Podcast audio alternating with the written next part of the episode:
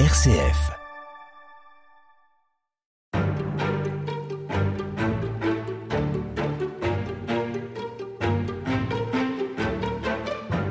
La pédagogie scout Yves Combeau s'est élaborée euh, à partir d'une expérience militaire faite par Robert Baden-Powell qu'il a donc, vous l'avez dit, hein, adapté à un contexte de paix, en vue vraiment de, bah, faire des garçons euh, avec qui il a expérimenté le premier camp, des personnalités solides, responsables, fiables et fraternelles. Alors, on va essayer de développer un peu avec vous les principes scouts, la loi scout, la promesse scout, en dégageant des grands thèmes, parce que ça pourrait prendre des heures.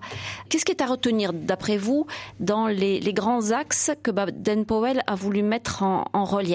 À travers cette loi, ces principes. Alors, Baden-Powell est porteur d'une sorte euh, d'humanisme, on peut dire le mot, mais au sens vraiment technique, c'est-à-dire qu'il prend euh, l'homme, le garçon et la fille, dans toute son humanité, euh, le corps, l'affectif, l'intellectuel euh, et le spirituel, et il unifie cela en cherchant un épanouissement euh, simultané de ces différentes facultés. Alors ça, c'est déjà quelque chose de très important. Et puis, il le fait par un moyen qui est un peu surprenant. au lieu d'employer la parole, il emploie le jeu. au lieu d'adapter de, le jeune à la ville, au contraire, il, il le met dans la, la grande sauvagerie, voilà. Et ce détour ludique, en fait, de façon euh, un peu inattendue, rend le jeune euh, plus serviable, plus maître de soi, plus courageux, plus souriant. Je pourrais multiplier les adjectifs. Parce que dans ce cadre naturel, le jeune a trouvé à exprimer sa nature. Or, le postulat de Baden-Powell, c'est que la nature du jeune est bonne. Je rappelle que le postulat majoritaire de son époque, c'est que la nature du jeune est mauvaise. Lui, il dit non, non, la nature du jeune est bonne et il faut mettre le jeune dans la nature, dans une société naturelle qui est celle de ses pères, les autres adolescents, et euh, ses potentialités vont s'épanouir. Elles vont pas s'épanouir par miracle, elles vont s'épanouir parce que le chef, le grand, est là pour euh, les révéler, en révéler les potentialités et les nommer. Cette expérience, elle aurait pu s'avérer désastreuse, c'est-à-dire mettre des garçons ados dans un milieu qui pour eux était peut-être hostile au début. Ça aurait pu être du chacun pour soi. Qu'est-ce qui a fait que, au contraire, c'est la fraternité, l'entraide et la, et la joie qui l'ont emporté? Ah bah alors c'est ici et ici seulement qu'arrive le fait que Baden-Powell est militaire. C'est-à-dire qu'en fait, c'est pas une transposition de son expérience militaire, c'est une expérience toute nouvelle dans laquelle il va utiliser des moyens qui viennent de son expérience militaire, ce qui est pas pareil. Il sait comment on mène des hommes. Par exemple, il sait qu'en mettant des garçons, spécifiquement des garçons, dans un uniforme, on élimine les rivalités d'apparence qui sont très importantes euh, à l'adolescence, à une époque où on construit son image. Quand tout le monde est à peu près du même beige ou du même bleu marine, ben, du coup on se compare plus. Il sait qu'en établissant une hiérarchie minimale mais naturelle entre l'aîné et le cadet, euh, on se débarrasse justement des concours de coq qui marquent les cours de récréation. Et il sait aussi qu'en organisant des activités qui sont évidemment à la mesure des forces euh, des garçons, mais qui vont quand même bien les solliciter on trouve à la fois à développer leur corps et permettre leur, leur, fierté virile. Euh, et là encore, c'est très important à l'adolescence quand on construit sa psychologie. Bref, il trouve le moyen de, par une pédagogie un peu inattendue, de développer en fait les facultés naturelles qu'il présuppose bonnes dans chaque garçon. Yves Combeau, euh, pour quelle raison mettre en place le principe de la promesse? S'engager à, devant d'autres, de manière d'ailleurs euh, assez solennelle. Oui, tout à fait, très solennel. En soi, euh, c'est pas très original. Je rappelle que presque tous les mouvements et les patronages connaissaient et ont connu longtemps un engagement de ce type-là. Euh, dans nos auditeurs, ceux qui ont été cœur vaillant, âme vaillante, se souviennent euh, de leur engagement euh, dans ces dans ces grandes associations de, de jeunesse. Donc, en soi, la promesse, elle est elle est un peu banale. Je m'entends. Je veux pas dire qu'elle est banale. Je veux dire qu'en soi, c'est pas une grande originalité du scoutisme. Ce qui est original, c'est euh, en fait sa solennité. C'est-à-dire que on fait pressentir aux jeunes, il est tout jeune, hein, il a 12 ans, on fait pressentir aux jeunes que l'acte de s'engager est en lui-même quelque chose de très important. Ce qu'il promet de respecter la loi et les principes et de rendre chaque jour un service à quelqu'un, il le comprend intellectuellement même si euh, il n'a pas tout éprouvé de l'engagement qu'il prend, ce qui conduira des difficultés plus tard. Mais il sent que c'est très important, c'est-à-dire qu'il y a en quelque sorte une piste à prendre, un mystère à découvrir, un chemin auquel adhérer. Et c'est ça l'intérêt de la promesse scout, c'est qu'elle ne bloque pas le jeune sur une situation, au contraire, elle le met en marche.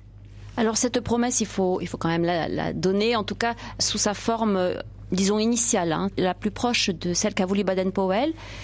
Sur mon honneur, je promets de faire tout mon possible pour servir Dieu et le roi ou Dieu et mon pays, selon les circonstances, aider mon prochain à tout moment et obéir à la loi scout. Voilà. Donc ceux euh, de nos auditeurs qui ont été scoutés guides reconnaîtront aisément le texte de leur propre promesse. Euh, là, ce qu'on vient d'entendre, c'est le texte originel de Baden-Powell. À quoi les catholiques euh, ont ajouté en bon catholique, dans la logique catholique, la mention « je vais faire de mon mieux avec la grâce de Dieu » puisque la volonté seule du sujet ne suffit pas, la grâce de Dieu doit aider. Et puis, euh, et nous n'avons pas de roi à servir, ah là là, alors du coup on sert la patrie. Mais sinon, pour le, reste, le, texte de, de Baden-Powell a été adopté en France quasiment intact. Il en est de même pour la loi scout. Chaque mouvement a toiletté la loi de Baden-Powell, mais la structure reste tout à fait reconnaissable dans tous les cas.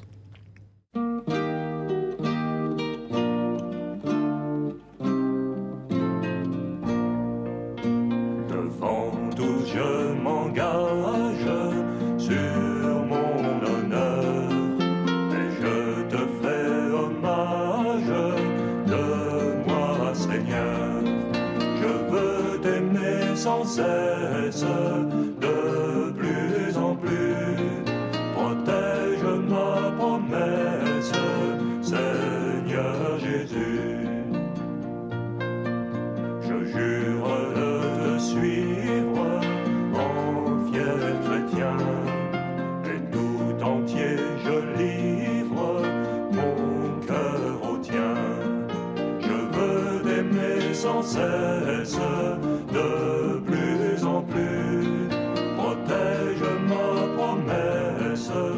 Suite de l'histoire, Véronique Elzieux. Le chant de la promesse, Yves Combeau, évidemment, euh, incontournable aussi. Je reviens sur la loi scout que vous évoquiez. En gros, voilà ce que ça dit. Le scout n'a qu'une parole, il est loyal, il se rend utile et il aide son prochain. Il est ami de tous et de tous les autres scouts. Il est courtois, il est bon pour les animaux, il obéit sans discussion. Il sourit et siffle dans les difficultés. Il est économe et il est propre dans ses pensées, ses paroles et ses actes. Est-ce que le scout n'a que des devoirs? Est-ce qu'il ne vit que sous la contrainte, ce pauvre garçon ou cette pauvre fille. Alors, euh, pas du tout, parce que d'abord, il y a certains de ces articles, moi, je, ma propre expérience euh, est assez éclairante. Certains de ces articles qui sont tellement naturels au garçon qu'en fait, il en est parfaitement déjà euh, persuadé. Moi, le scout obéissant réplique, ça me posait aucun problème parce que j'ai toujours été un garçon très docile avec mes parents. Ça s'est un peu gâté plus tard, mais et euh, où le scout voit dans la nature l'œuvre de Dieu, ça c'est la traduction française. Et il aime les plantes et les animaux. Moi, c'est tout à fait naturel. J'ai jamais pu écraser un moustique sans avoir des remords.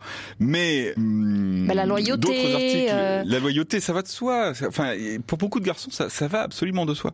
La difficulté n'est pas dans le fait d'adopter cette loi parce qu'elle est très naturelle, encore une fois.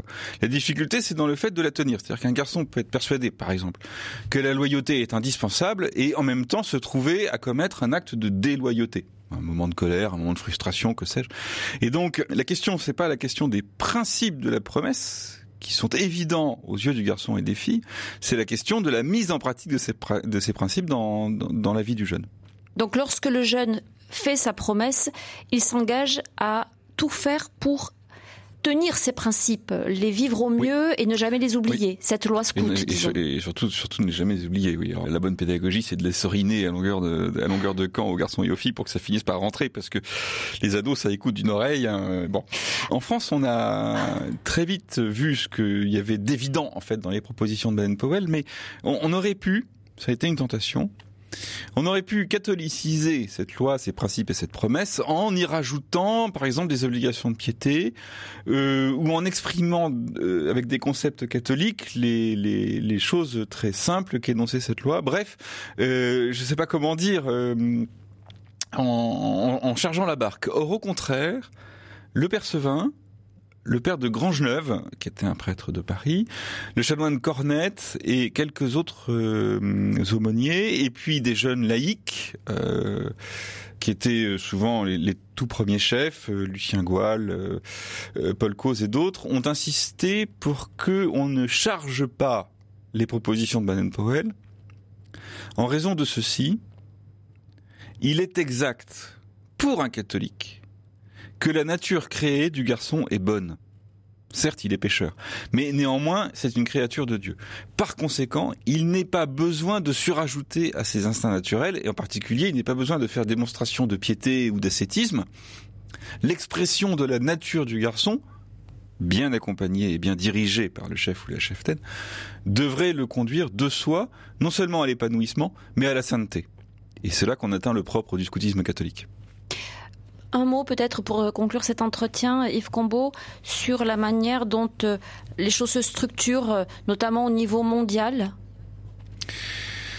en 1922-1923, non sans difficulté, le leadership définitif de Ben Powell sur l'association mondiale est assuré. Je fais cette parenthèse parce qu'il ne faut pas imaginer que tout a été facile non plus pour Baden-Powell ni au niveau mondial. À partir de là, on a une association qui porte aujourd'hui le nom de d'OMMS. Je sais plus très bien ce que veulent dire ces lettres-là. Quelque chose Organisation mondiale du mouvement scout. Ah, merci beaucoup. Vous savez plus de choses que moi. Qui euh, comprend des associations membres. La difficulté, normalement, ces associations sont nationales et c'est une association par pays. La difficulté, c'est que dans la plupart des pays occidentaux, il y a plusieurs associations. Et que donc, euh, il y a une partie importante des scouts et guides de ces associations qui sont indubitablement des scouts et guides, mais qui ne sont pas dans le scoutisme mondial. Tel est le cas en France, puisque selon mon pointage, euh, aujourd'hui en 2020, 60% des scouts et des guides catholiques français ne sont pas membres de l'OMMS. On vous retrouve demain. Merci beaucoup.